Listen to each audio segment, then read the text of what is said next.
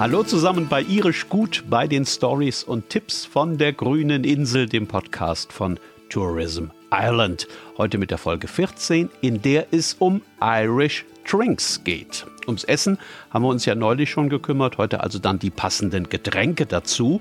Und bevor jetzt jemand abwinkt und sagt, ach, ich mag dieses Guinness gar nicht, kann ich euch schnell beruhigen, Guinness mag zwar quasi das Nationalgetränk der Iren sein, beziehungsweise man hat im Rest der Welt vielleicht den Eindruck, dass das auf der Insel fast so etwas wie ein Grundnahrungsmittel ist.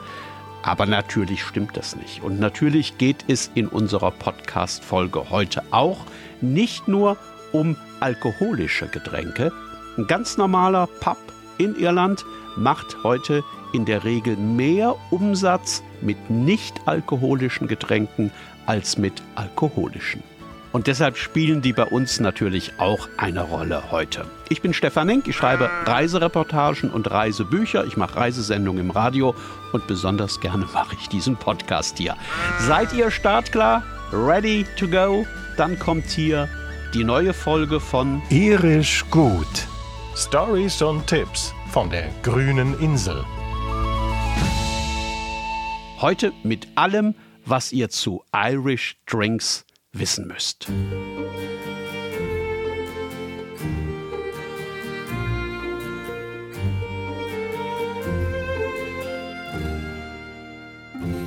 Ich glaube, wir fangen am besten tatsächlich mit dem Guinness an, weil ja sowieso jeder gleich an Guinness denkt, wenn er an Irland denkt, oder? Also, das ist das bekannteste Bier in Irland, wahrscheinlich auch das bekannteste auf dem Planeten. Guinness gibt es in über 120 Ländern und es ist, von der Musik mal ganz abgesehen, das erfolgreichste Exportprodukt Irlands. Es gibt mit Sicherheit keinen Pub in Irland ohne Guinness, natürlich auch kein Getränkehändler oder Supermarkt oder Lebensmittelladen an der Ecke. Das dunkle Bier ist tatsächlich allgegenwärtig und in jedem Laden mit Alkohollizenz zu bekommen wenn man möchte, kann man sich schon vor einer Irlandreise ewig mit dem Thema beschäftigen. Es gibt unglaublich viel Fachliteratur darüber, mit unglaublich vielen Episoden und Anekdoten. Also zum Beispiel, wie der Arthur Guinness das Bier erfunden hat, in welchem Pub das beste Guinness gezapft wird, warum das überall auf der Welt zwar gleich, aber doch dann immer ein bisschen anders schmeckt. Und wenn man sich das alles dann vor Ort auch noch ansehen möchte, dann kann man in Dublin gleich die Brauerei besichtigen, das Guinness Storehouse am St. James's Gate. Die Führungen dort sind super, kleine Spektakel, das ist ein ganz faszinierendes Erlebnis. Man erfährt alles, wirklich alles, was man über Guinness wissen möchte und ganz viel davon vergisst man nie wieder. Zum Beispiel auch, was für ein weitsichtiger Unternehmer dieser Arthur Guinness war der hat das Firmengelände in Dublin 1759 für unfassbare 9000 Jahre gepachtet. Das steht im Vertrag. Und er hat auch gleich den Preis vertraglich festgelegt, 45 Pfund im Jahr. Mehr kostet die Pacht für das Firmengelände nicht. Man kann aber auch ganz einfach in einen typischen Irish Pub gehen. In Dublin oder irgendwo sonst in Irland. Man kann sich dort an den Dresen setzen, ein Pint bestellen und dann den Barkeeper beobachten, wie er das Guinness zapft. Mit wie viel Liebe und Sorgfalt er immer wieder ein klein wenig zugibt ins Glas, wie er abwartet, bis sich das Bier gesetzt hat und der Schaum zurückgegangen ist, wie er dann ganz am Ende nochmal die Schaumkrone obendrauf perfektioniert. Und das Glas dann, wenn er zufrieden ist mit seinem Werk, ganz am Schluss vorsichtig vor einem auf den Tresen setzt.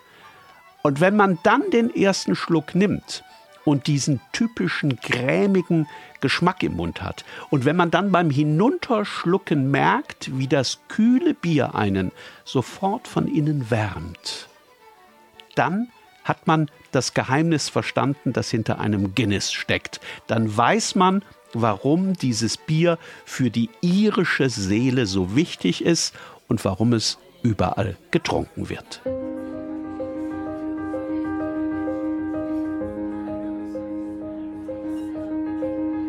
Guinness gehört zu den Stout-Bieren. Das sind diese kräftigen, dunklen Biere mit diesem malzigen, leicht bitterem Geschmack, die ursprünglich für die Arbeiter gebraut wurden, die in ihrer Mittagspause und nach Schichtende was Kräftiges haben wollten.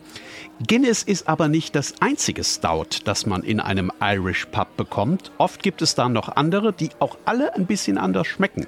Also das Murphys zum Beispiel oder das Beamish oder das O'Hara's oder das Kilkenny. Wenn man das bei uns kauft, ist das ja rötlich. Das wird in Irland unter dem Namen Smithix verkauft. Das Kilkenny ist in Irland dagegen ein dunkles Bier. Wer lieber hellere Biere mag, der kann ein Ale probieren, ein Pale Ale oder ein Red Ale oder auch ein Lager wie das Harp. Das schmeckt dann fast so wie das Pilz zu Hause in Deutschland.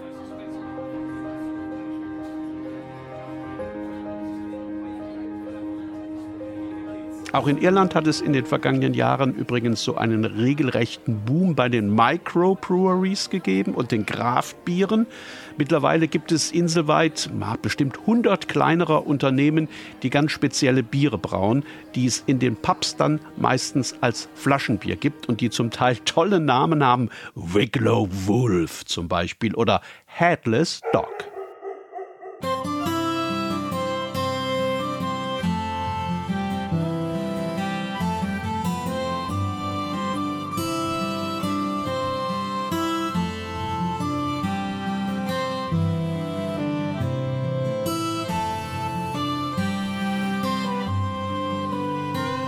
Einen ähnlichen Boom wie beim Craft Beer hat es in den vergangenen Jahren übrigens auch beim Gin gegeben. Das war ja eigentlich immer so ein typisch britischer Drink, aber ihr habt das bestimmt auch mitbekommen, in den vergangenen Jahren ist Gin ein Getränk geworden, das in ganz vielen Ländern destilliert wird und das unglaublich populär geworden ist. Das liegt auch ein bisschen daran, dass dieser Gin relativ einfach zu machen ist und dass man unglaublich viele Möglichkeiten hat, den Geschmack zu beeinflussen. Die Basis beim Gin ist ja ganz normaler Alkohol. Dann muss da Wacholder rein, das ist die geschmackliche Grundlage. Und dann kann man obendrauf alle möglichen Kräuter und pflanzliche Zutaten dazugeben, bis man seine eigene ganz spezielle Geschmacksrichtung gefunden hat. Da kommt dann zum Beispiel Ingwer dazu oder Muskat oder Grapefruit oder Kardamom. Und die irischen Gin-Hersteller sind da besonders erfinderisch. Die nutzen auch all die feinen Zutaten, die ihnen Irlands Natur zur Verfügung stellt. Also da werden zum Beispiel bestimmte Seetang-Sorten von der Küste im County Cork verwendet oder Heidekraut vom Black Mountain in Belfast oder Rhabarber aus Dublin.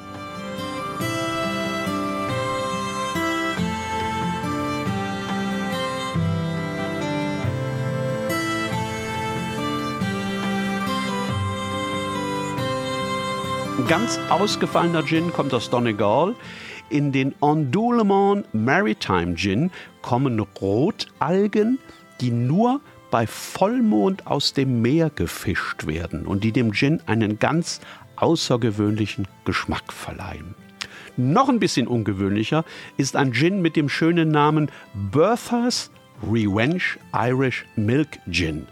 Bertha war eine berühmte Kuh in der Grafschaft Cork, die fast ein halbes Jahrhundert alt wurde und deren Geist angeblich immer noch in ihrem alten Kuhstall herumgeistert. Der ist mittlerweile aber zu einer Gin-Destillerie umgebaut worden und weil die Produzenten ein bisschen Molkealkohol in ihren Gin verarbeiten, trinkt man mit jedem Schluck so ein bisschen Erinnerung an die gute alte Kuh Bertha mit.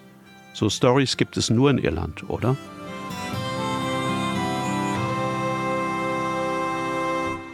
Mit den vielen neuen Gins sind auch sehr viele neue Tonic Water auf den Markt gekommen und in die Bars und in die Kneipen, weil ja ein Gin ganz unterschiedlich schmecken kann, je nachdem mit welchem Tonic er gemixt wird. Das hat dann auch dazu geführt, dass die Iren auf einmal ein Auge für diese nicht alkoholischen Mixgetränke bekommen haben. Die normalen Softdrinks gab es ja schon immer im Pub.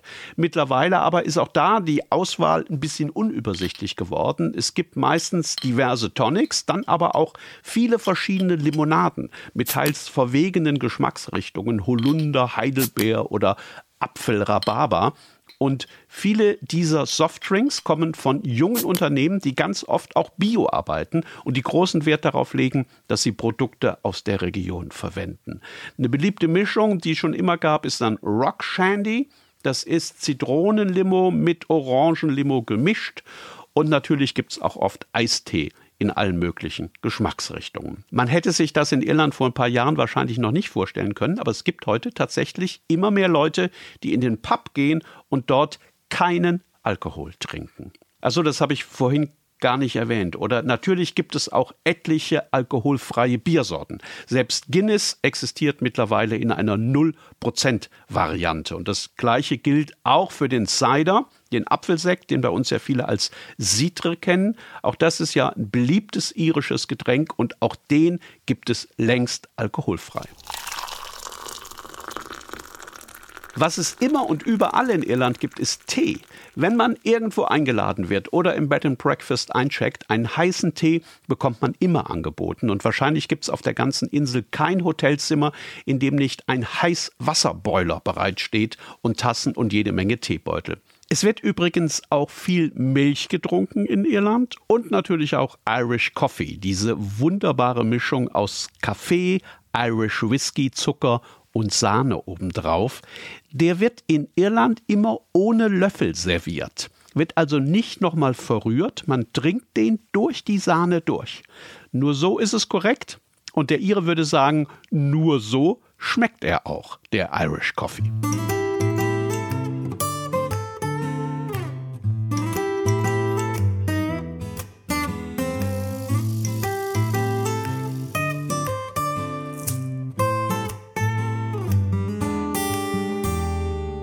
So, und jetzt müssen wir natürlich noch über den Irish Whiskey reden, der sich in Irland übrigens mit EY am Ende schreibt, nicht bloß mit Y wie drüben in Schottland.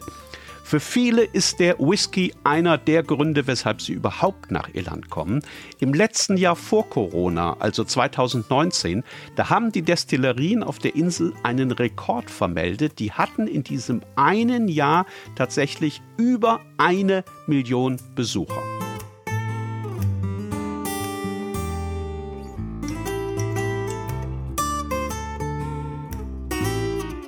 So ein Besuch einer Destillerie ist natürlich immer ein ganz besonderes Erlebnis. Das beginnt meistens schon mit dem Gebäude. Da gibt es welche, die in äh, historischen, ganz rustikalen Gemäuern untergebracht sind, wie zum Beispiel die Kilbeggan Destillerie im County Westmeath. Es gibt welche in hochmoderner Architektur, also viel Stahl und viel Glas, wie die Clonakilty Destillerie im County Cork. Es gibt berühmte und es gibt natürlich auch sehr berühmte Destillerien. Tullamore Dew zum Beispiel wird in Tullamore im County Offaly destilliert. Oder Bushmills in Nordirland. Das ist die älteste Distillerie der Welt. Und natürlich gibt es viele kleinere und unbekanntere, die aber auch ganz hervorragenden Whisky herstellen. Irish Whisky ist ja in der Regel sanfter und milder als schottischer oder amerikanischer, der brennt nicht so, sondern der hinterlässt eher so ein samtenes Gefühl auf der Zunge und im Mund. Das liegt vor allem daran, dass er dreimal destilliert wird und es liegt auch daran, dass das Malz in Irland nicht über dem Torffeuer gedarrt wird und damit gar nicht mit dem Rauch in Verbindung kommt, der den Whisky sonst so rauchig schmecken lässt.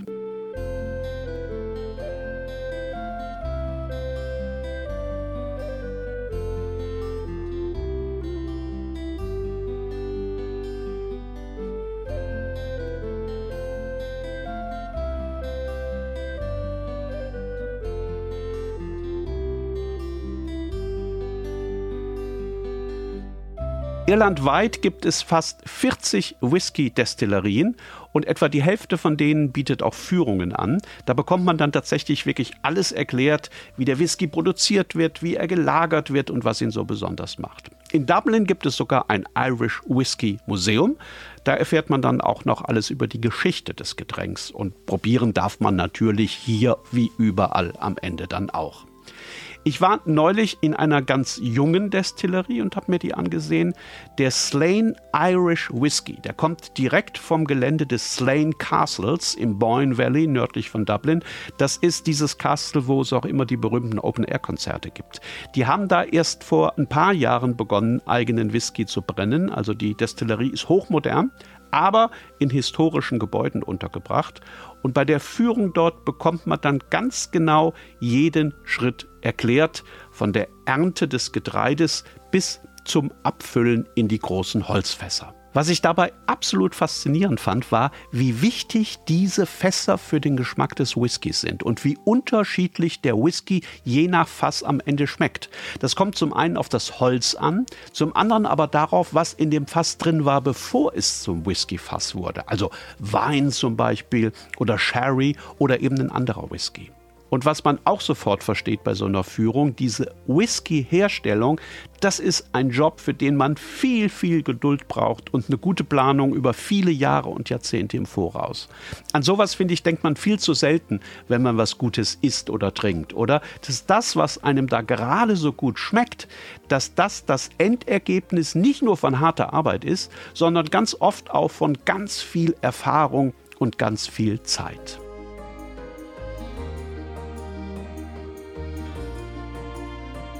Irish Whisky darf sich Irish Whisky nennen, wenn er drei Jahre und einen Tag gelagert wurde. Vorher nicht. Viele Sorten sind natürlich viel älter. Die liegen 12 oder 15 oder sogar 21 Jahre in ihren Fässern, bevor sie dann in Flaschen abgefüllt und in den Handel geliefert werden.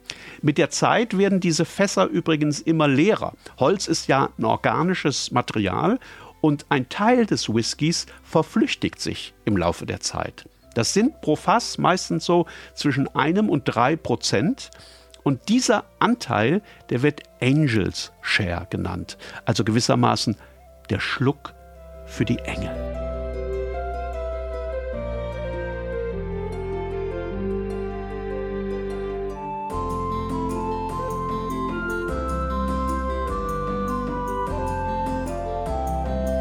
Wie viel hinter so einem Whisky steckt, das ist mir in der Slane Distillery wieder mal klar geworden bei der Whiskyprobe am Ende. Da habe ich auf meinem Barhocker gesessen, habe mein Glas sanft hin und her geschwenkt und betrachtet, wie das Licht den Irish Whisky wie Bernstein hat leuchten lassen, als scheine er von selbst und von innen heraus, so hat es ausgesehen. Und dann habe ich ihn ganz langsam und ganz bedächtig getrunken. Und natürlich war das in diesem Moment der beste Whisky, den es irgendwo auf der Welt gegeben hat. Irisch gut. Stories und Tipps von der grünen Insel. Das war die neue, die 14. Folge von Irisch Gut von den Stories und Tipps von der grünen Insel. Danke fürs Zuhören. Demnächst gibt es ja schon die nächste. Wie immer im YouTube-Kanal von Entdecke Irland und überall dort, wo ihr eure Podcasts sonst auch hört. Cheers und bis zum nächsten Mal.